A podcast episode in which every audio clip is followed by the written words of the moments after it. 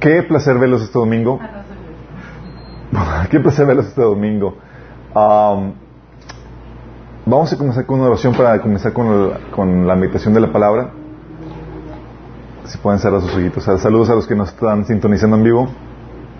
Estás viendo Minas Church. Vamos a orar. Padre Santo, Señor, te damos gracias porque podemos reunirnos aquí, Señor, para disfrutar un tiempo de tu presencia como familia, Señor. Buscando tu rostro y buscando también aprender de ti, Señor.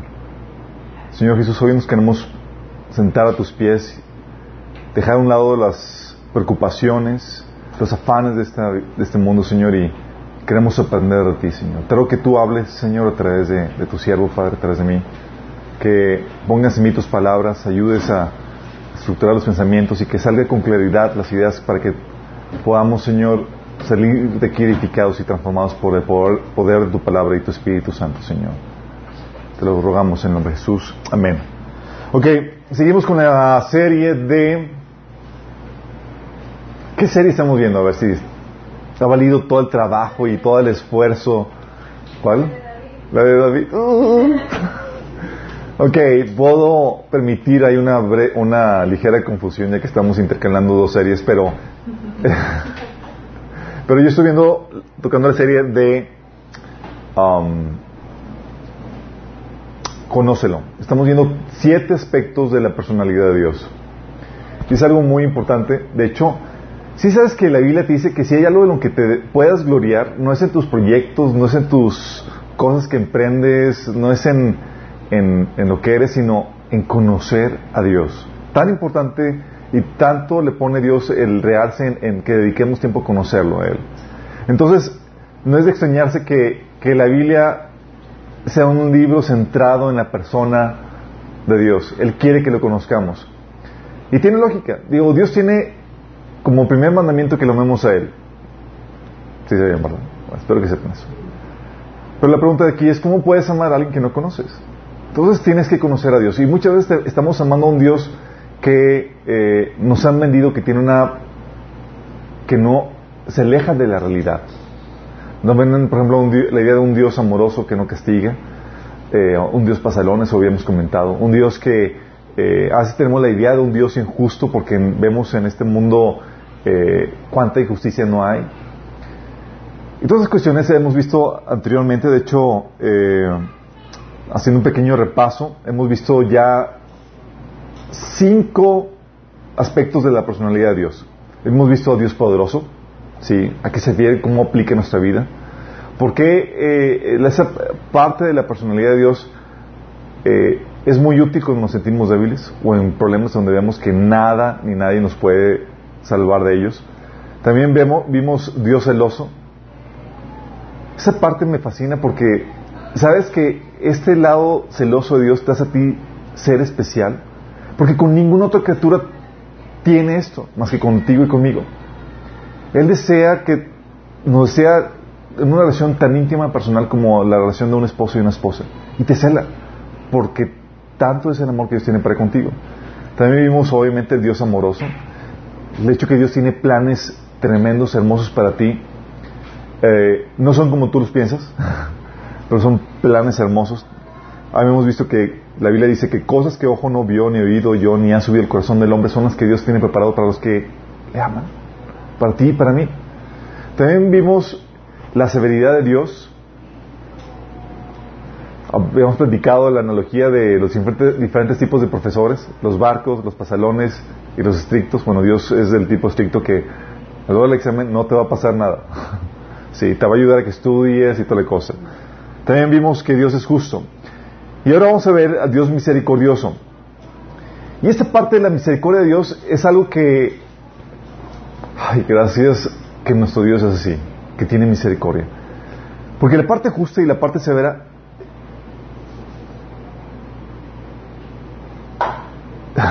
nos meten problemas. Nos meten graves problemas. Eh, porque somos seres caídos, pecamos. Y luego te encuentras con que Dios es justo, en donde no puede eh, dejarte sin castigo porque eso sería injusto.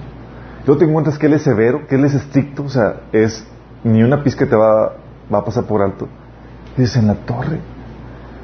Y esta parte, la misericordia se manifiesta como para compensar esa severidad y esa justicia de Dios y traer vida ahí donde la justicia no podría. Fíjate bien en esto. Si la justicia es darte lo que mereces, la misericordia de Dios es no darte lo que mereces o otorgarte lo que no mereces. Sí.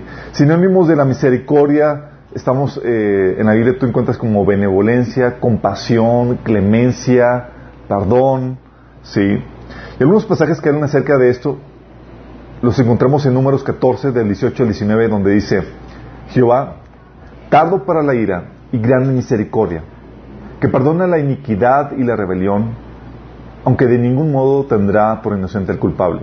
Fíjate la contradicción, ¿eh? perdona, así no le da el castigo que merece, pero al mismo tiempo dice que no tendrá por inocente al culpable. Ahorita vamos a resolver esa aparente contradicción. Dice que visita la maldad de los padres sobre los hijos hasta, hasta los terceros y hasta los cuartos. Perdona hasta la iniquidad, ahora la iniquidad de este pueblo, según la grandeza de tu misericordia. Y como has perdonado a este pueblo desde Egipto hasta aquí. Esta es una oración de Nehemías. Y estaba Nehemías invocando a la misericordia de Dios para que pudiera extender el perdón de, sobre el pueblo de Israel. También en Éxodo 34 lo encontramos donde dice, en versículo 6, y pasando Jehová por delante de él, aquí estaba Dios manifestándose delante de Moisés y iba iba a manifestar parte de su gloria de quién es él. Y dice, pasó Jehová delante de él y proclamó, Jehová, Jehová fuerte, misericordioso y piadoso, tardo para la ira, grande misericordia y verdad. Fíjate el énfasis en la misericordia, en lo tardo para la ira, porque es un área, es un aspecto de la personalidad de Dios que la Biblia lo exalta mucho. Aún más que la justicia. Sí, vamos a ver todo eso. En 2 Crónicas 39 dice, pero porque si os volviereis a Jehová, vuestros hermanos y vuestros hijos hallarán misericordia delante de los que los tienen cautivos y volverán a esta tierra. ¿Por qué? Porque Jehová, vuestro Dios, es clemente y misericordioso y no apartará de, de vosotros su rostro si vosotros os volviereis a Él. Fíjate el clamor de Dios, dice, ¿sabes qué? Vuelve, vuelve. ¿Por qué? ¿Cuál es la lógica? Ante la imagen de un Dios justo y severo es, al contrario, te, te apartes y te escondes. Pero esta parte de Dios misericordioso es te trae de vuelta, aunque estés en una situación de pecado, una situación en donde no eres digno. Gracias a Dios que es un Dios misericordioso. Salmo 103, versículo 8 dice, misericordioso y clemente es Jehová, lento para la ira y grande en misericordia. Fíjate el énfasis, dice misericordioso y clemente, lento para ira y grande misericordia. Y, tú, y vamos a ver ahorita que todo eso es sinónimo. ¿Sí? Es Dios enfatizando ese atributo de Dios tan importante. Nehemías 9:17 lo reitera, dice, tú eres Dios perdonador, bondadoso y misericordioso, lento para enojarte, rico en amor inagotable. En el versículo 31 también lo, remarca. En tu gran misericordia no los destruiste por completo ni los abandonaste para, para siempre. Qué Dios tan bondadoso y misericordioso eres tú. Ay, gracias. Sé que estamos de pie por la pura bondad, por la pura misericordia de Dios. Cuando te da una, Dios una revelación de lo miserable y pecador que eres, te alegra conocer esta parte de Dios. Es un alivio saber esto. Dice Salmo 78, 38, pero Él, misericordioso, perdonaba la maldad y no los destruía, y apartó muchas veces su ira y no despertó todo su enojo. Qué hermoso. Joel 2.13 dice, no se desgarren la ropa en su dolor, sino desgarren sus corazones. Regresen al Señor su Dios, porque Él es misericordioso y compasivo, lento para enojarse, lleno de amor inagotable. Está deseoso de desistir y, no de castigar. Fíjate cómo lo menciona la, versión Reina Valera. Te lo leí en la versión Nueva Traducción Viviente.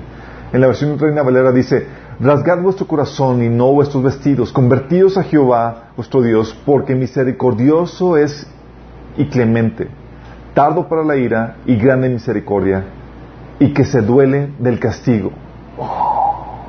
¡Qué hermosa faceta de Dios! Nada más ponte a pensar en esto. Si Dios solamente fuera justo, estricto, estaríamos en la ruina. ¿Cómo te acercarías a Dios? ¿Con qué confianza te podrías acercar? ¿Ya pecaste? Ya no hay solución. Ya no hay forma de, de poderte reconciliar con Dios. Al menos que fuera misericordioso. Y fíjate el clamor de aquí de, de Joel. Puesto que Él es misericordioso, aunque hayas pecado, ¿sabes qué?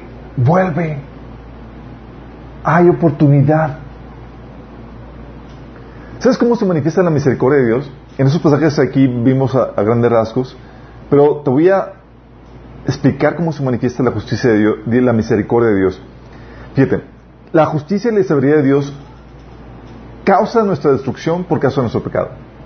Pecaste, la paga es muerte, bye. Sí, te damos lo que mereces. Así como que nos veo muy contentos. Ok, ahorita vamos a ver. Pero en su amor no desea nuestra destrucción. ¿Se acuerdan de que vimos la parte amorosa de Dios? Dios tiene que buenos planes para con nosotros. Y dices, pero es justo y severo. Y pecaste. Entonces te tiene que dar lo que, lo que mereces. Entonces en su amor no desea nuestra destrucción, sino nuestra vida. Y cumplir todos esos maravillosos planes que tiene para con nosotros. Bueno, es aquí donde la misericordia se manifiesta para compensar la severidad y la justicia de Dios. Fíjate, es compensar la justicia y la severidad de Dios, no eliminarla, porque es parte de la, personalidad de Dios. ¿Cómo le compensa? De tres formas. ¿Quieren saberlo?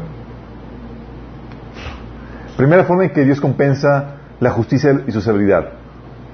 Primera forma es aplazando el castigo. Segunda, quitando el castigo. Y tercera, acortando el castigo. Sí. Es la forma en que Dios manifiesta su misericordia. dice, oye, ¿cómo Dios manifiesta su misericordia? De tres formas. Aplazando el castigo, quitando el castigo y acortando el castigo. Todo tiene que ver con el castigo. Y como tú y yo somos pecadores, nos concierne todo esto. Sí, es saber qué onda con esto. ¿Cómo, cómo puedo verme beneficiado de esto? Aplazando el castigo. Es aquí donde la Biblia donde dice que Dios es, como leímos en los pasajes, tardo para la ira. ¿Sí? Ese tardo para la ira no te habla de otra cosa más que aplazar el castigo. Y eso lo leímos en los pasajes que les leí ahorita. Éxodo 34, 6, Joel 2, 13, Nehemías 14, 18, Nehemías 9, 17, Nahum 1, 3, etc. ¿Sí? Y esto tiene que ver con el hecho de que como Dios se duele en el castigo, vamos a pensar en eso. Dios te ama tanto que quiere cosas buenas para ti, no tu destrucción. ¿Sí? Entonces como un padre amoroso es como que, ching, te portaste mal. Y no es como que le gusta darte el castigo, pero lo tiene que hacer porque es parte de su justicia, es parte de lo que tiene que hacer para disciplinarte. Y dice Joel 13 que le duele el castigo. Por eso hace hasta lo imposible para que vuelvas y no seas castigado. Hasta lo imposible. Te da un tiempo para que te alinees a su voluntad. Según que el castigo viene. Entonces dice Dios, ¿sabes qué? En misericordia no tuve que castigar inmediatamente. Sí. Muchos dicen, oye, ¿por qué Dios no pone en orden la creación? Por amor a nosotros. ¿Sí? ¿Por qué ahí permite tanta maldad? Por amor a nosotros. Porque sabías tú que tú eres también partícipe de toda esta maldad. Tú también creas maldad. Y si Dios pusiera todo en orden, ahí nos vemos. ¿Sí? Todo lo que hace Dios es que aplaza el tiempo de su justicia por amor. Fíjate lo que dice Apocalipsis 2.21. Y esto lo dice a la iglesia, nada más imagínate. Le dice a la, iglesia de Teatira, a, varios miembros que estaban ahí en pecado, le dice, y le dice a Jesús, le he dado tiempo para que se arrepienta. Este, date tiempo para que te arrepientas es aplazar la fecha de castigo.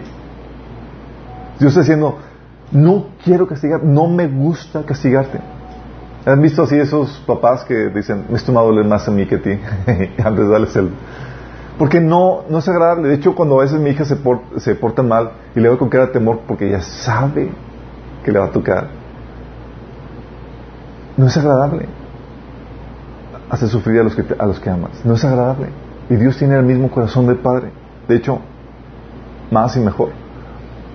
Romanos 10.21 dice, hablando de Israel, Dios dice, todo el día extendí mis manos a un pueblo rebelde y contradictor.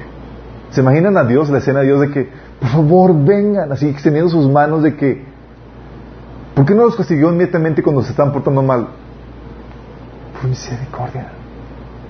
Quería aplazarles el castigo. Quería hacer todo lo imposible para que volvieran.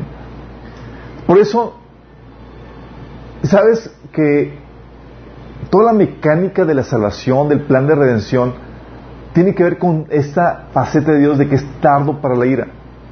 ¿Te acuerdas cómo comenzó predicando Jesús el Evangelio? Comenzó diciendo, el reino de, los cielos se ha acercado, Marcos 1.15. Eso fue lo primero que empezó a predicar Jesús. De hecho, lo que predicamos todavía nosotros. Pero la pregunta aquí es, ¿por qué se ha acercado? ¿Por qué no ya vino? Porque si viene, tiene que poner todo en orden. Y ese acercamiento es como que sí está, pero todavía no todo. Y lo que está haciendo el Señor está dando la oportunidad para que toda la gente pueda venir a arrepentimiento y no sea destruida cuando venga y se establezca por completo el reino de Dios. Entonces, te da un tiempo para que te alinees. Pero no solamente te da un tiempo, persiste por todos los medios para que escapes del castigo. O sea, nada más quiero que piensen en esto. La misericordia de Dios no elimina la justicia y la severidad de Dios. No la elimina. Y Dios sabe la severidad del castigo, lo fuerte que va a ser. Entonces hace hasta lo imposible para convencerte de que te evites el castigo. ¿Sí?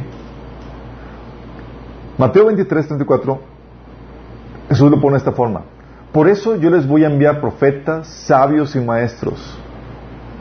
¿Por qué? Para tratar de convencerlos de que eviten el castigo. Si algunos de ellos ustedes los matarán y crucificarán, a otros los azotarán en sus sinagogas y los perseguirán de pueblo en pueblo. Nada más ponte a pensar en esto. ¿qué molestia de Dios o podría, por qué ocasionarles esta molestia a sus siervos?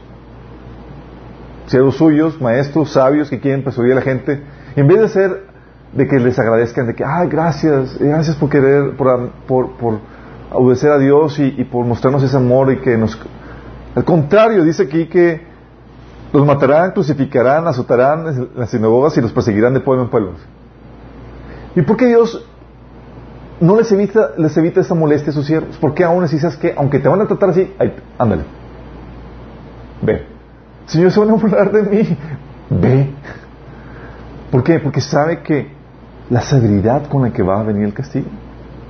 Y Dios hasta el está lo imposible y, te pone a ti, a ti como cristiano, y además a que hagas a veces el ridículo, la gente se burla de ti y además, con tal de evitar ese castigo a las demás personas. Mateo 23, 37 habla de la frustración de Dios con respecto a esto y dice, habla de los intentos de Dios. Dice, ¿cuántas veces quise reunir a tus hijos como reúne la gallina a sus pollitos debajo de sus alas? Pero no quisiste. ¿Sabes? Eh, acabo de terminar de leer eh, Jeremías, digo, ya lo había leído, nada más estaba, Dios me había puesto a volverlo a leer. Y tú ves en el libro de Jeremías la mezcla de la, del juicio y la severidad de Dios con la misericordia. Y es un libro agridulce, ¿sí? Porque tú ves a Dios desatando sus juicios, advirtiendo eso, pero también ves la misericordia de Dios tan fuerte. En Jeremías Dios iba a traer un juicio sobre Israel tan fuerte, donde iba a venir guerra, pestes de eh, pestes y la gente iba a morir de, guerra, pestes y hambre. Se dice que ahí que hasta aún iban a comerse a sus hijos de, la desesperación. Nada ponte a pensar en eso, cómo iba a estar la cosa. ¿Sí? Tan, fuerte iba a venir el, el justo juicio de Dios que le dice a Jeremías, en el Jeremías 26 del 2 al 3, le dice, Ponte de pie en el atrio que está delante del templo del Señor y haz un anuncio a la gente que ha venido de toda Judea a adorar. Dales mi mensaje completo sin que falte una sola palabra. Quizá te escuchen y se aparten de sus malos caminos. Entonces cambiaría el parecer acerca del desastre que estoy por derramar sobre ellos a causa de sus pecados. Entonces, primer acto le dice, Jeremías, ándale, aprovechando que va a venir todo Israel para ah, las reuniones y las celebraciones del templo, ponte en medio y adviérteles en medio de esa situación. ¿Y qué creen? ¿Atendieron el llamado? ¿Se arrepintieron? ¿Qué creen? No, no se arrepintieron. ¿Dios se dio por vencido? No. Lo vuelve a hacer. Diez capítulos después, en Jeremías 36, del 2 al 3, Dios le dice a Jeremías, toma un rollo y anota todos mis mensajes contra Israel, Judá y las demás naciones. Comienza con el primer mensaje ya por los tiempos de Josías, escribe todos los mensajes hasta llegar al tiempo presente. presente. Quizá los habitantes de Judá se arrepientan cuando vuelvan a escuchar todas las cosas terribles que tengo pensado para ellos. Entonces perdonaré sus pecados y maldades. ¿Si te das cuenta? Dios, en ese tiempo de misericordia donde está aplazando el castigo, lo que hace es que insiste de diferentes medios. Y tal vez tú me estás escuchando y dices, oye, Dios ha mandado un montón de gente a mi vida. Mi papá me ha hablado de Cristo, mis amigos, me están bombardeando por todos lados. Es Dios detrás de ti, buscando, buscando evitar el, castigo que, viene detrás de, tu vida, que viene eh, sobre ti. Y lo hace a diferentes medios. Con Jeremías, platicadito, luego por escrito, y ahorita está por video, por los medios que, se requieran. Dios va a seguir insistiendo, por amor. Por eso también en el Nuevo Testamento, en la iglesia, que somos nosotros, dice eh, Pablo en 2 Corintios 5:20, así que somos embajadores de Cristo. Dios hace su llamado por medio de nosotros. Hablamos en nombre de Cristo cuando les rogamos, vuelvan a Dios.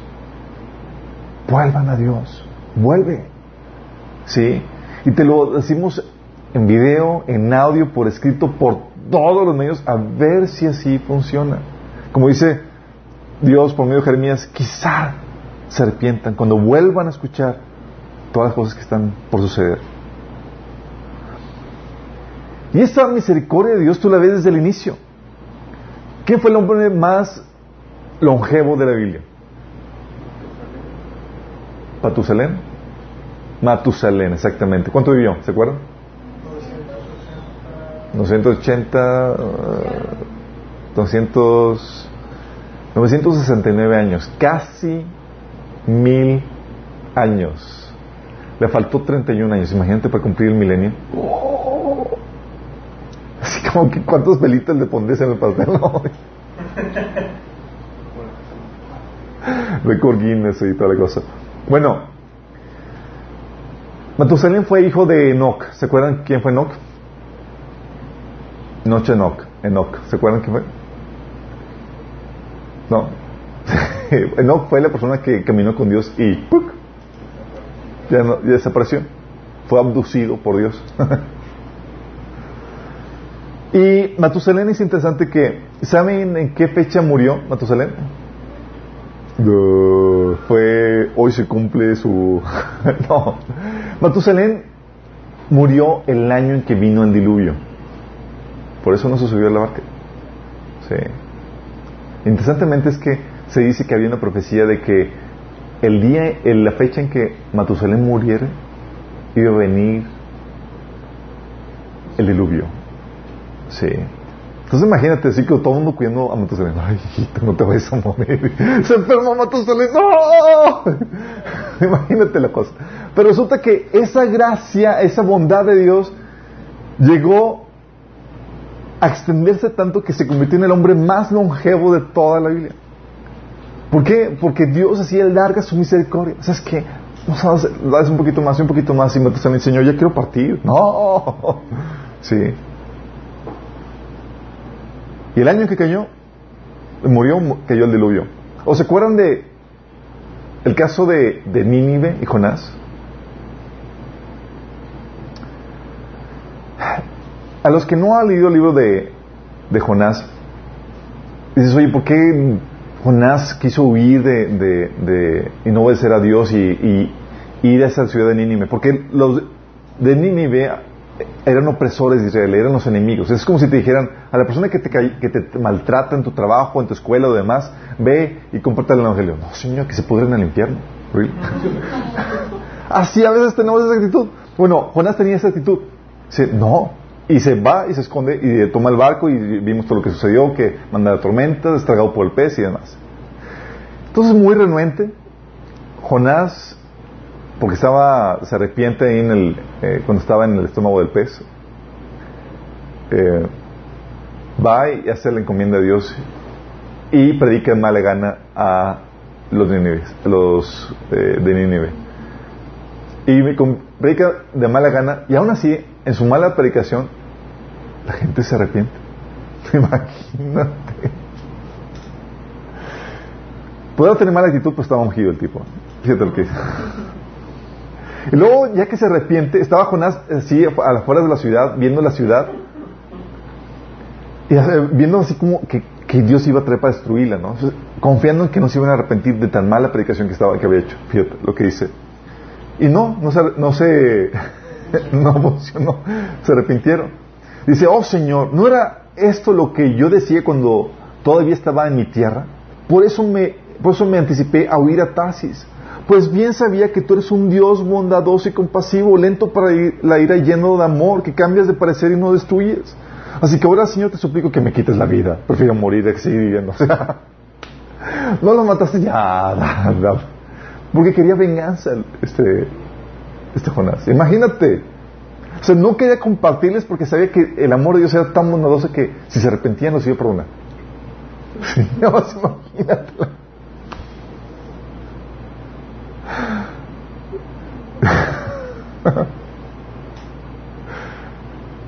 Espero que nunca, no nos veamos nosotros en esa situación. Así que, pues, te comparto, no te que compartir, pero no es porque, porque Dios me obligó.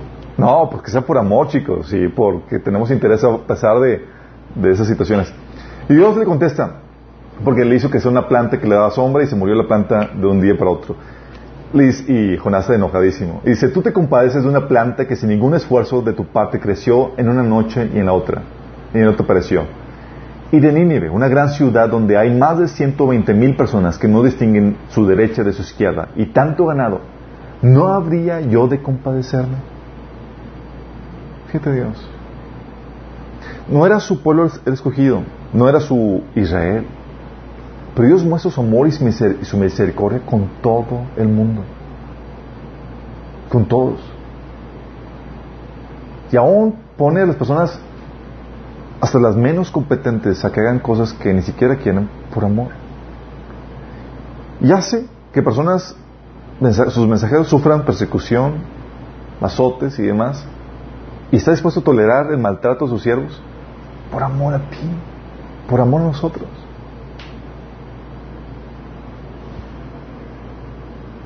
Y en el caso actual, se repite la misma historia. Digo, no, con la actitud de Jonás, pero que, que no, pero se repite en el sentido de que Dios sigue aplazando la fecha de castigo. Segundo Pedro 3, 9, famoso versículo, dice, en realidad no es que el Señor sea lento para cumplir su promesa como algunos piensan. Es que Dios se tardó mucho en venir. Dale gracias a Dios. Es la misericordia alargándose.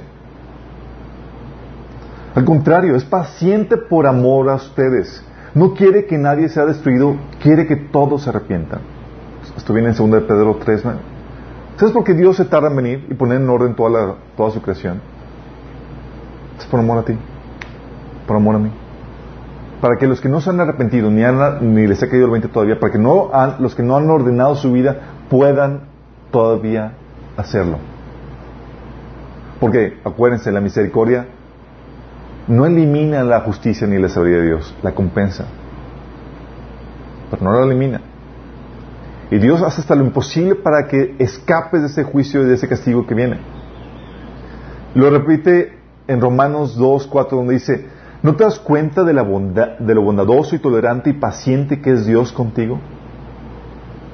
A muchos, como habíamos comentado antes, se sienten confiados porque se portan mal y no viene el castigo de Dios. Dice, ah, tenemos un Dios bien bondadoso que me ama así, tal cosa, hace se le el sol sobre los justos e injustos y demás. Pero dice aquí el versículo, ¿no te das cuenta de lo bondadoso y tolerante y paciente que es Dios contigo? ¿No acaso significa nada para ti eso? ¿No ves que la bondad de Dios es para guiarte que te arrepientas y abandones tu pecado? ¿Sí te das cuenta de la bondad, que la bondad de Dios, la misericordia de Dios es para eso? No es para que te fíes de que, ay, escapé del juicio. Porque acuérdense, la misericordia y la bondad de Dios no elimina el juicio ni el castigo. Entonces lo posterga, es la forma en que se manifiesta. Oye, se tarda Dios en castigar, gracias a Dios. ¿sí? Gracias que es así, que es misericordioso. Te da tiempo que te pongas a cuenta. Sí, tal vez no te has puesto cuentas. Es ahora el tiempo. La otra forma, como habías comentado, era no solamente aplazando el castigo, sino también quitando el castigo. Lo que conocemos como perdonar. Primero es darlo para la ira, segundo es perdonar. Y ese que entra la, la dinámica. ¿Cómo puede un Dios justo no darte lo que mereces? Si te has portado mal y le paga el pecado, por ejemplo, dice la Biblia que la sentencia que Dios dicta es la muerte. ¿Por qué no darte la muerte? ¿No sería injusto? ¿O tenemos a un juez pasalón? De que, eh, señor,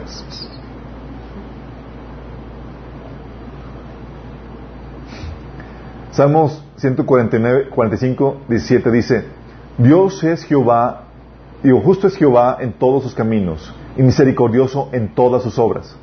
¿Qué tal la, aparente contradicción? Si la misericordia se manifiesta no dando el castigo, y menciona que es justo, ¿cómo complementas o cómo unes esas dos partes? Aparentemente son contradictorias. Nahum 1.3 menciona que no deja sin castigo al culpable. Y pregunta, ¿somos o no somos culpables? Claro, ¿cómo Dios no puede dejar de darle el castigo a la persona a los que lo merecen? De eso trata todo el Evangelio. La centralidad del Evangelio es cómo Dios reconcilia la, misericordia de Dios, que es el no dar del castigo, con la justicia de Dios, que es el dar del castigo. Y la solución es el Evangelio. 1 Pedro 3:18 menciona que la obra de Jesús en la cruz fue para reconciliar la justicia y la misericordia de Dios. Dice, porque Cristo murió por los pecados una vez por todas, el justo por los injustos, a fin de llevarlos a ustedes a Dios. ¿Qué es lo que Dios hizo? Dios no nulificó su justicia, al contrario, la exaltó y la cumplió en Jesús, porque Él estaba muriendo en tu lugar. Lo que hizo Dios es, es que tú te mereces morir, ¿ok? Pero es que voy a hacerme carne y voy a tomar yo tu castigo. Tan importante y tan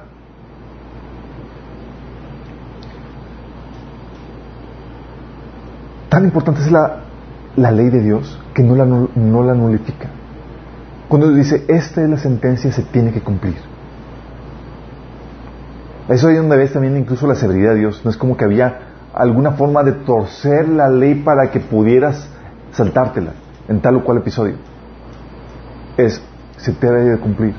Y ves en, en Cristo tomando el castigo por nosotros, ves la severidad de Dios y la justicia de Dios porque tuvo que hacerlo. Y el castigo fue horrible. Si ves en Jesús, ves la misericordia de Dios. Isaías 53, del 5 al 6 dice, pero Él fue traspasado por nuestras rebeliones, aplastado por nuestros pecados. Fue golpeado para que nosotros estuviéramos en paz. Fue azotado para que pudiéramos ser sanados.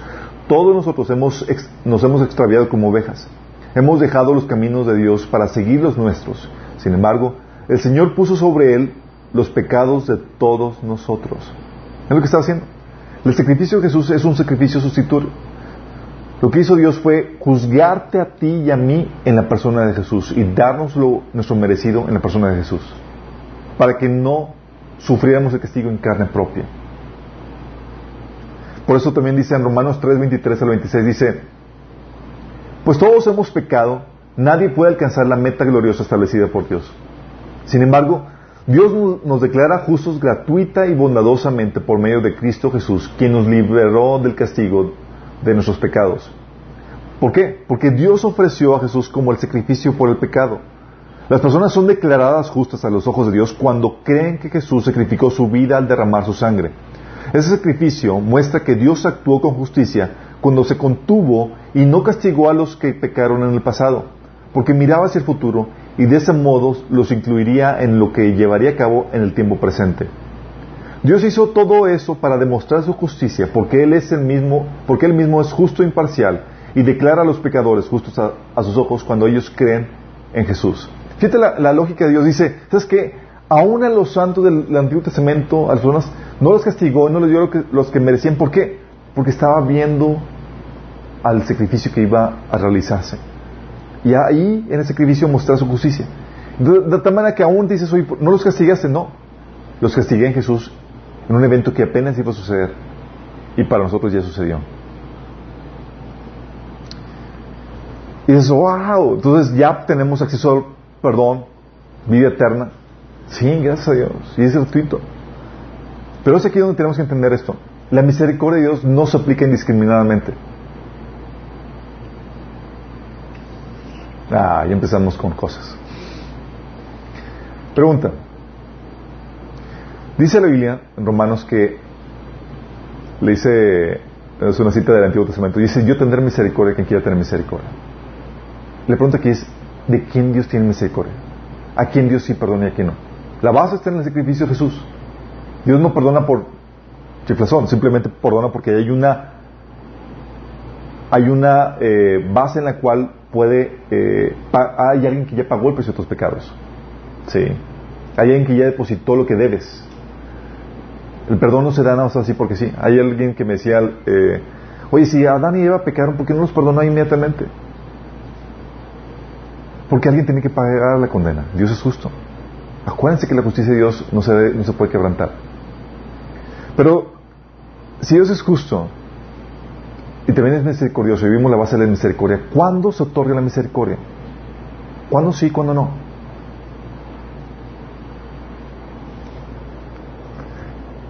¿Si sabes que Dios no otorga misericordia a todos? ¡Oh, ¡Herejía! ¿Quién sí y quién no alcanza misericordia? ¿Tú estás alcanzando misericordia? Primera cosa, se requiere, se requiere humildad. Santiago 4.6 dice, Dios resiste a los soberbios y da gracia a los humildes. ¿Se acuerdan cuando el fariseo vino a la... estaba orando y juntamente con el, con el, el, el publicano pecador? Y empezó a orar, Señor, te doy gracias porque no soy como los demás. Yo diezmo una vez a la semana, ayuno, hago esto, hago el otro. Y el otro fariseo se estaba, digo, el otro publicano estaba así, ni podía levantar el rostro de, lo humillado que estaba delante de Dios. Y estaba, Señor, ten misericordia de mí. Y dice Lucas 18, 14, dice, les digo que este y no aquel volvió a casa justificado ante Dios, pues todo el que, el que a sí mismo se enaltece será humillado y el que se humilla será enaltecido. ¿Qué es eso? Por eso dice Salmo 51, 17, los sacrificios de Dios son el, son el espíritu quebrantado, el corazón contrito y humillado, no desprecias tú, oh Dios.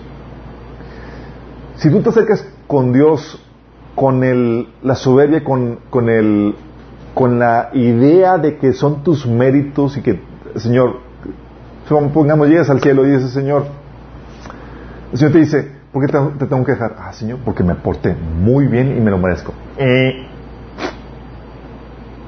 Porque no son tus méritos. El que quiera exaltarse será humillado. Por eso las personas que quieren ganarse la salvación, la vida eterna por medio de sus buenas obras, lo que están haciendo, están faltando este principio de la humildad. Porque tus buenas obras jamás van a poder comprar lo que costó con la sangre de Jesús. Jamás van a poder. Lo, aún si quisieras portarte bien, tienes, has pecado en el pasado. ¿Quién borra eso? ¿Y quién va a asegurar que no vas a cometer pecado en el futuro? Es imposible. Dios nos puso en una situación donde no, no hay no escapatoria, necesitamos un Salvador. Y las personas que quieren ser salvos por sus buenas obras o que piensan que alguien puede ser salvo por sus propias buenas obras, caen en soberbia. ¿Y Dios qué dice? Resiste a los soberbios, pero da gracia a los humildes. ¿Se acuerdan por qué eh, Jesús decía que cuán difícil es que un rico entre en el reino de los cielos? Porque no están conscientes de su necesidad. Piensan que lo pueden hacer con sus propios méritos. Entonces requiere uno, humildad. Dos, para poder recibir la misericordia de Dios se requiere arrepentimiento. Mm. Lucas 24, 47 dice, Fíjate lo que menciona acerca del Evangelio. Dice, todo, también se escribió este mensaje que se proclama con la autoridad de su nombre a todas las naciones, comenzando en Jerusalén, diciendo, hay perdón de pecados para todos los que se arrepientan. ¿Para quién hay perdón de pecados? Solamente para los que se arrepientan. La, versión Reina Valera lo, pone de esta forma. Y que se predicase en su nombre el arrepentimiento y el perdón de pecados en todas las naciones. Proverbios lo pone de esta forma en, el capítulo 28, versículo 13. Dice, los que encubren su pecado no prosperarán, pero si lo confiesan y los abandonan, recibirán misericordia. Entonces, ¿quiénes reciben misericordia? Los que se humillan y se arrepienten delante de Dios y están dispuestos a abandonar su pecado. Jeremías 7, 5 dice, pero seré misericordioso únicamente si abandonan sus malos pensamientos y sus malas acciones. Órale. Entonces la misericordia no se aplica indiscriminadamente. Sí. La misericordia de Dios está condicionada a que haya un cambio en tu corazón. Fíjate que no está condicionada a que seas perfecto. Ah, es que tienes que ser perfecto para que pueda yo tener misericordia. No, no, no. Está condicionada a que haya un cambio en tu corazón, una humillación y un reconocimiento que has pecado ante Dios y quieres cambiar. Eso no es y ya estás perfecto. Es un cambio interno en tu corazón, un cambio de actitud. Hechos 26, 20 dice, comenzando con los que estaban en Damasco, siguiendo con los que estaban en Jerusalén y en toda Judea, y luego con los gentiles, a, todas a, todos les prediqué que se arrepintieran y se convirtieran a Dios y que demostraran su arrepentimiento con sus buenas obras. Vóytelas. Hechos 20, 21 dice, he tenido un solo mensaje para los judíos y los griegos. Esto lo, lo está diciendo Pablo He tenido un solo mensaje para los judíos y los griegos por igual. La necesidad de arrepentirse del pecado y de volver a Dios y de tener fe en nuestro Señor Jesús. Fíjate, la necesidad de arrepentirse, volverse a Dios y tener fe en Jesús. Por eso Jesús lo reiteraba también en Lucas 13:5, les decía que a menos que se arrepintieran, iban a perecer. Por eso Jesús comenzó predicando que el tiempo se ha cumplido, el reino se ha acercado, arrepiéntanse y crean en las buenas nuevas. Esto está condicionado a que te humilles delante de Dios, a que tengas su corazón arrepentido, es decir, la disposición de dejar tu pecado para hacer la voluntad de Dios. Y también, fíjense, hay otro condicionante que a veces no se habla de esto. Está condicionado que extiendas a otros la misericordia que se te otorgó. Es decir, que vivas de acuerdo al perdón que se te ha otorgado. Qué heavy, ¿no? Dice Dios, yo te perdoné. Ah, que sea misericordia. Wow, ya lo recibí. Bueno, debes de mantenerla. ¿Cómo debes, mantenerla? Extendiendo esa misericordia que se te dio a otras personas. ¿Cómo? Extendiendo perdón. Por eso si batallas para perdonar a otros, es como, estás como que, uy, queriéndote salir de la misericordia de Dios. Fíjate lo que dice Mateo 18, 33 al 34. ¿Se acuerdan la parábola del, del siervo que le fue perdonado toda su deuda? Y el consiervo que le debía unos cuantos monedillas ahí, no le quise perdonar. ¿Y se acuerdan la reacción y la advertencia de Jesús? Le dice el Señor que le perdonó, que se cuenta que no le había, no le había perdonado a su, no había perdonado a su consiervo, le dice, ¿no debías tú también tener misericordia de tu consiervo cuando yo tuve, como yo tuve misericordia de ti? Entonces su señor, enojado, lo entregó a los verdugos hasta que pagase todo lo que debía. Así también mi Padre Celestial hará con vosotros si no perdonáis de todo corazón a cada uno de sus hermanos sus ofensas. Póytelas. si usted está diciendo, ¿qué quieres misericordia? Dala. ¿Por qué crees que en el Padre nuestro el Señor nos enseñó a orar y perdona nuestras deudas, como también nosotros perdonamos a quién? A nuestros deudores. Para mantenerte dentro de esa misericordia de Dios, tienes que perdonar. Si no perdonas, así ya te estás saliendo de la misericordia de Dios. Sí, se acaba la, llave de la misericordia, está cerrando. No te voy a perdonar jamás. Y, dice, ya se cerró la llave, yo tampoco. vi? ¿Y qué pasa si Dios no te perdona? Sí. ¿Qué pasa si no hay misericordia? No queda otra más que una horrenda expectación de juicio y castigo.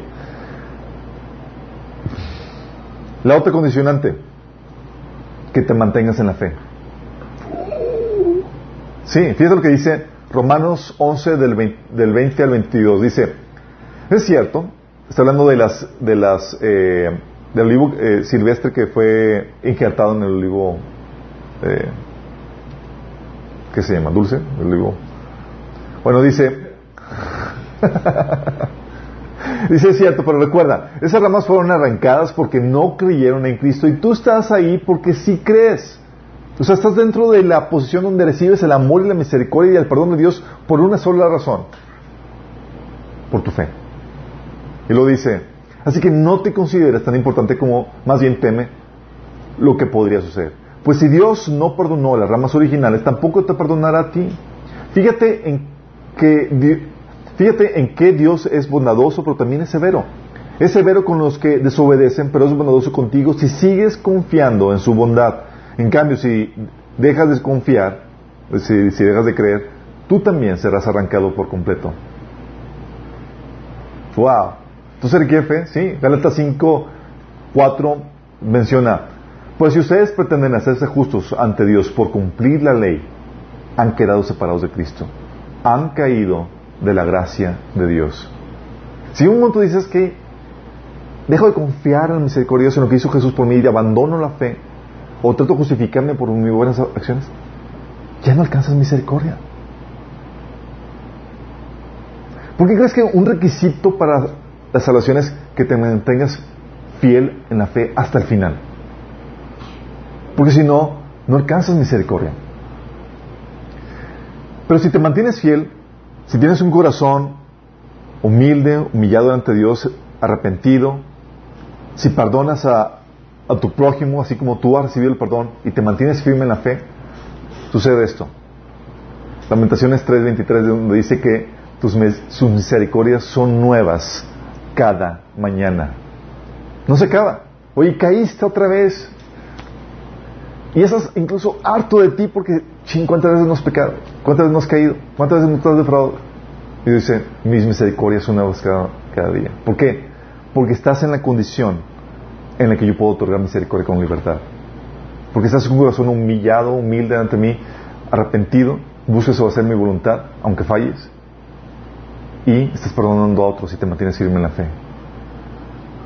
También, por eso Lucas 17.4 dice, y si siete veces eh, pecare contra ti, siete veces al día volviera a ti diciendo, y si siete veces al día volviera a ti diciendo, me arrepiento, perdónale. Este es un mandamiento para ti, para ti y para mí. Oye, si alguien peca contra ti hasta siete veces así como que estás ya harto y, viene cada vez arrepentido, perdónale. Y este mandamiento no solamente es para ti. Esto está diciendo, mejor dicho, este mandamiento que Dios te impone es porque Dios es así. Caíste siete veces en el día con la misma cosa y estás, vuelves a Dios arrepentido. Dice Dios, perdonado. Genial, ¿no? Qué, qué tremendo que Dios es así. Nos salva del castigo y podemos tener acceso a esa misericordia, a ese recurso ilimitado pero condicionado que es la misericordia de Dios. Y hay un tiempo para la misericordia y otro para el juicio. Y eso es lo que debemos entender. Sí.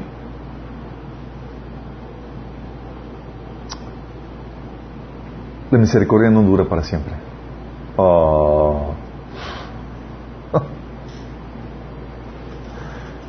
Hebreos 12, del 16 al 17 dice, asegúrense que asegúrense que ninguno sea inmoral ni profano como Esaú, que cambió sus derechos de primer hijo varón por un simple plato de comida. Aquí no está hablando de que no cambies la salvación, la vida eterna, por las cosas y que te ofrece el mundo. Sí. Y ustedes saben que después cuando quiso recibir la bendición de su padre fue rechazado. Ya era demasiado tarde para arrepentirse a pesar de que suplicó con lágrimas amargas. ¿Hay un momento en que pueda ser demasiado tarde para arrepentirte? Sí, sí lo hay. Donde ya se acabó la, gracia, la misericordia de Dios, y estás viviendo el juicio de Dios, el castigo de Dios. ¡Qué heavy! Por eso en Hebreos 3.12 dice, pero así como dice el Espíritu Santo en la Escritura, si hoy escuchan ustedes lo que Dios dice, no endurezcan su corazón como aquellos que se rebelaron y pusieron a Dios a prueba en el desierto. Entonces, si hoy lo escuchas, no lo endurezcas. Luego más adelante, Dice, hermanos, cuídense de que ninguno de ustedes tenga un corazón tan malo e incrédulo que se aparte del Dios viviente. Al contrario, anímense unos a otros cada día mientras dura ese hoy. ¿Cuándo? Mientras que dura ese hoy del que habla la Escritura.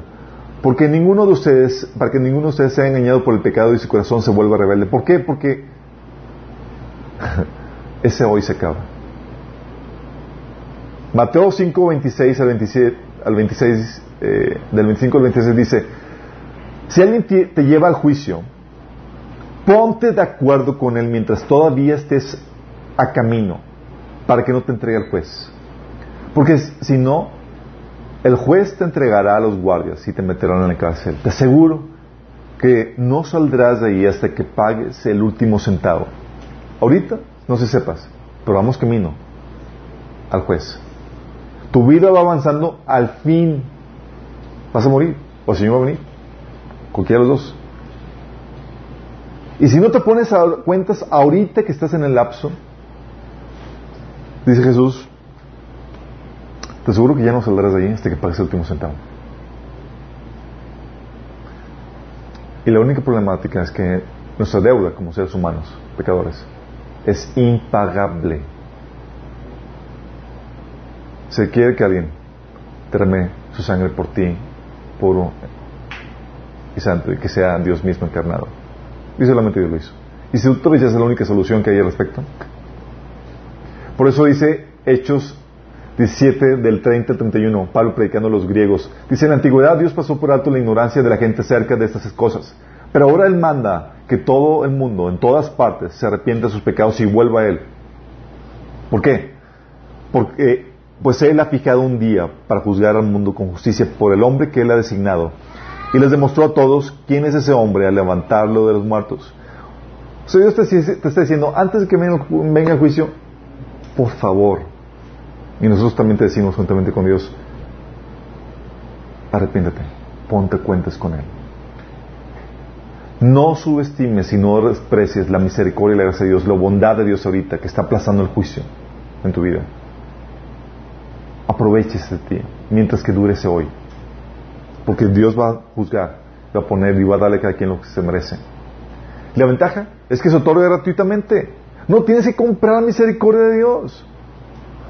Dice Efesios 2, 8, 9 que por gracia ustedes han sido salvos mediante la fe. Y eso no procede de ustedes, sino que es un regalo de Dios, no por obras, para que nadie se gloríe. ¿Por qué gratis? ¿Se han preguntado? Oye, vaya que pudo haber hecho un muy buen negocio Dios con eso, ¿no? Siendo judío. Siendo judío, digo. ¿Por qué gratis?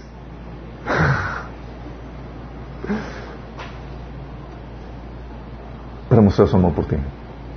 ¿De qué manera sabrías cuánto te ama Dios? De que sabías qué tan profundidad y qué tan ancho, qué tan amplio, como dice Pablo, tan alto, tan profundo, tan ancho es el amor de Dios, si no hubiera hecho esto por ti. Dios está tratando de conquistar tu corazón. Romanos 5.8 dice, mas Dios muestra su amor para con nosotros en que siendo un pecadores, Cristo murió por nosotros. Y eso va para ti para mí, para todos. Y tal vez tú estás en la situación en la que no te has puesto a cuentas y estás confiando que el castigo no ha venido, pero va a venir. Y el día de hoy se puede acabar. Ese hoy se puede acabar. O el día de hoy puede tu vida terminar. O puede el Señor venir. Cualquiera de las dos cosas. Y tú tienes que ponerte cuentas mientras que dure ese periodo, esa oportunidad, ese aplazamiento. Ya han pasado más de dos mil años. Ya no falta mucho para que el Señor venga. Y tú puedes entregarle tu vida hoy. Si te arrepientes, como vimos ahorita, y estás dispuesto a querer abrazar la fe, puedes tú recibir el perdón de pecados, alcanzar misericordia y escapar del juicio, del castigo. La deuda ya ha sido pagada por ti. Y solamente es cuestión de que tú la recibas. Si quieres hacerlo, es conmigo esa oración de entrega, donde le dices al Señor que te rindes a Él y que le pides perdón de pecados. Dile ahí, Señor Jesús, el día de hoy vengo delante de ti a pedirte perdón, Señor, por mis pecados. Te pido que me salves, Señor. Estoy arrepentido de hacer mi voluntad. de seguir mis propios caminos. Y al día de hoy te entrego mi vida y te pido que me salves. Yo creo que moriste por mí en la cruz y que resucitaste. Si tú hiciste esta oración, el Señor ya te perdonó. Si diste de corazón. El Señor quiere que ahora vivas en su gracia. Que ese corazón arrepentido se mantenga diario buscándose la voluntad de Dios. Y eso nos lleva al siguiente, siguiente punto. La otra forma en que se manifiesta el amor de Dios, si ya estás dentro de la voluntad de Dios, si eres ya parte de la familia de Dios, ¿sabes cómo se manifiesta? Acortando el castigo. Y eso solamente se aplica cuando eres hijo y en la disciplina que da. Fíjate, hubo un episodio con David. David le cajeteó, y bien mal, sí, varias veces. Y aún así Dios decía que era un, varón conforme a su corazón. Nada más imagínate. Era un, pecados graves de David. Adulteró, asesinó. Nada más así, para. Y aparte hizo un censo indebido, no cumpliendo los estándares de Dios. Y Dios se enojó y le iba a disciplinar. Le dijo, por medio de un profeta, escoge David tres castigos. Sé perseguido por tus enemigos por, eh, que era tres meses, eh, una, una hambruna, una sequía por tres años, una plaga por tres días. Y hija, Y era un castigo que venía delante de Dios. Y fíjate la reacción de Dios. Dice, David decidió ¿sabes que caiga bajo las manos de Dios y no de las del hombre, porque Dios, fíjate la, lógica de Dios, porque Dios es misericordioso. O sea, prefiero que me castigue Dios y no venga por medio de intermediarios, porque los intermediarios se, pueden, se le pueden bañar. y Dios es misericordioso. Sabía Dios cómo, sabía David cómo era Dios y le sacó ventaja a eso. Dice, ¿quién quite y, me acorte el, castigo? Dice, por tanto, el Señor mandó una plaga sobre él esa mañana que duró tres días. Un total de 70 mil personas murieron en toda la nación, desde Dan hasta el norte de Beerseba en el sur. Sin embargo, cuando el ángel se disponía a destruir a Jerusalén, el Señor desistió y le dijo al ángel de la muerte, detente, ya es suficiente. Fíjate. Ya le tocaba a Jerusalén, iba a destruir, el Señor ya ya, ya, para. Genial, ¿no? Así como que sabes que te mereces un pau pau, pero si el Señor ve el corazón humillado, repetido, dice, ya. Restringe el castigo. Qué hermoso. Faceta de Dios, ¿no? Salmo 106, 40 al 46 dice, hablando del castigo que vino sobre Israel por todas las cosas que, que eh, que habían hecho. Dice, sus enemigos los aplastaron y los sometieron a su cruel poder. Él los rescató una y otra vez.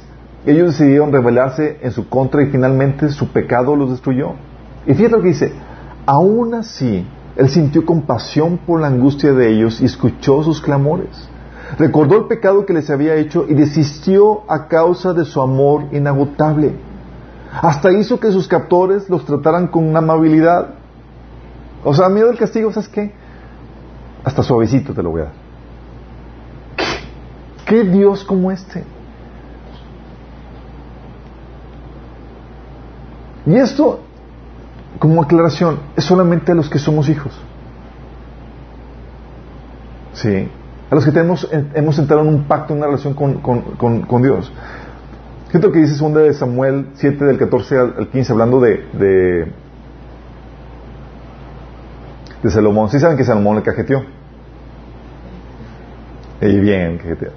Le decían, no agarras muchas chicas. Ahí va, mil. Sí, el niño porque estaba chiflado. Puedo, ¿por qué no? Y pues ahí agarró también paganillas y demás, y ellos lo, lo, indujeron a que empezara a adorar a otros, otros dioses. Y lo dice Dios acerca de esto, antes, aún antes de que Salomón pecara, dice, yo seré su padre y él será mi hijo. Así que cuando haga lo malo, lo castigaré con vara y azotes, como lo haría un padre. Sin embargo, no le negaré mi amor como se lo negué a Saúl, a quien abandoné por abrir, para abrirte paso. Hay quienes simplemente los castigan y ya los desechan. A ti y a mí no. A los que hemos aceptado, entrado en ese pacto, en esa relación, el Señor nos castiga. Y no porque sabe que vamos a volver. Al final de cuentas, Salomón volvió ya todo arrepentido. De hecho, el último libro, Eclesiastés, habla de toda la inutilidad de su vida, todos los proyectos que hizo. Es como que vanidad de vanidades. Y termina con la moleja. El obedecer a los mandamientos de Dios es el todo del hombre. Así como que al final se tiene. Pero si tú entiendes la dinámica, Dios sabe eso y te trata como hijo. Y ese aspecto de la misericordia de Dios es lo más notorio en toda la Biblia. Más que el juicio incluso. El juicio es así asombroso y es remarcable y es importante. Pero la misericordia de Dios, fíjate cómo lo pone Isaías 61.2. Si sabes que Jesús fue enviado a proclamar el año de qué? Agradable de Dios, el año de la misericordia de Dios. Dice, a pregonar el año del favor de, Él y el día de venganza de nuestro Dios. Fíjate la diferencia. ¿Cuánto dura el día, la misericordia de Dios? Año. ¿Y, el juicio y el castigo? Un día. Gracias a Dios que es así. Tenemos un Padre asombroso. Por eso ves en el Antiguo Testamento Dios sumamente paciente con Israel. Pecaba, se apartaban, castigo. Se arrepentían y Dios, ok. Ves tras vez lo mismo, órale. Dios dándole misericordia, paciencia, paciencia, hasta que ya estaban así que ya no se querían arrepentir ni por nada, castigo. Y aún así los dejaba vivos. Dice, de hecho dice Isaías que si, si, hubieras, si no nos hubieras dejado un remanente seríamos como Sodoma y Gomorra, destruidos por completo. Pero aún así los dejaba vivos y en su castigo dejaba que sus captores y demás los estaban bien. Por la misericordia de Dios. ¿Qué es eso? Y el fin de la misericordia de Dios es esto darte la oportunidad de que no seas destruido, sino que recibas su amor. Todos los hermosos planes que tiene para ti y para mí. Qué bello, ¿no? Y lo interesante caso es que si hemos recibido la misericordia de Dios, tenemos que vivir de acuerdo a ella. Se te obliga a que seas misericordioso. Lento para la ira. Perdonador. O sea, quitar el castigo. Y también incluso que cortes el castigo. Dice Lucas 6, 36, sed pues misericordiosos, como también vuestro Padre es misericordioso. Si tú y yo como cristianos hemos recibido la misericordia de Dios, se espera que vivas de acuerdo a ella, que lo otorgues que seas un representante de la misericordia de Dios. Tal vez hay alguien que no se otorgado misericordia en tu vida. Aguas. Si tú cierras la llave de la misericordia, a otros se te cierra a ti. Y te sales. Vamos a ponernos a cuenta, tal vez el Señor quiera enseñarte algo que no, recordarte algo que no has hecho en cuanto a eso. Tal vez hay una persona que no has perdonado.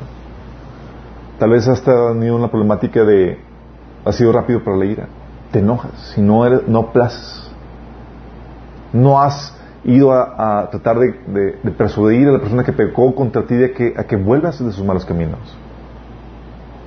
¿Sabes lo que Jesús ordenó? Dice la Biblia que si tu pecado, si tu hermano peca contra ti, vayas y le hagas ver eso. ¿Por qué? Porque es el principio de misericordia. Así como Dios envió profetas, maestros, para que volvieran a su pueblo para que volvieran a sus malos caminos. Dios te pide a ti que si tu hermano peque contra ti, vayas y se lo hagas ver. Seas misericordioso y compasivo y no lo juzgues ni lo condenes a la primera, sino que le des la oportunidad de restaurarse. Que seamos misericordiosos en nuestro caminar. Oramos. Señor Todopoderoso, damos tantas gracias, Señor porque podemos ver en ti a un Dios misericordioso, un Dios que nos otorga gracia y misericordia, aun cuando, cuando pareciera que no la merecemos, Señor. Has sido tan bueno con nosotros, Señor, nosotros siendo tan malos. Señor, pero tu bondad, tu misericordia no ha sido en vano en nuestras vidas. Por ahí estamos perdidamente enamorados de ti, Señor. Padre, pero no solamente que ese amor fluya de nosotros hacia ti, sino que también fluye de nuestros hermanos, Señor Que podamos mostrar ese amor, esa misericordia que tú nos das, Señor, a nuestro prójimo. Que cuando alguien pega contra nosotros, cuando alguien cae, no seamos rápidos para juzgarlos y condenarlos, Señor. Sino que busquemos su restauración así como tú la buscas de nosotros, Señor. Que cuando alguien peca, que podamos perdonar, Señor. Así como tú nos perdonas, Señor. Y que aún el castigo que cuando llegue el tiempo de aplicarlo, Señor, seamos compasivos, Señor. Que nunca cerremos esa llave de misericordia a nosotros, Señor, para que esa llave no se cierre sobre nuestras vidas, Señor. Perdónanos, Señor, si hemos sido desalmados, si hemos sido estrictos en nuestro juicio, Señor, con otros. Si hemos condenado a otros con facilidad, perdónanos, Señor. Queremos alcanzar misericordia, Señor. Porque sabemos que la misericordia triunfa sobre el juicio. Te pedimos esto, Señor, en nombre de Jesús. Amén. Nos vemos el próximo domingo, misma hora, mismo canal.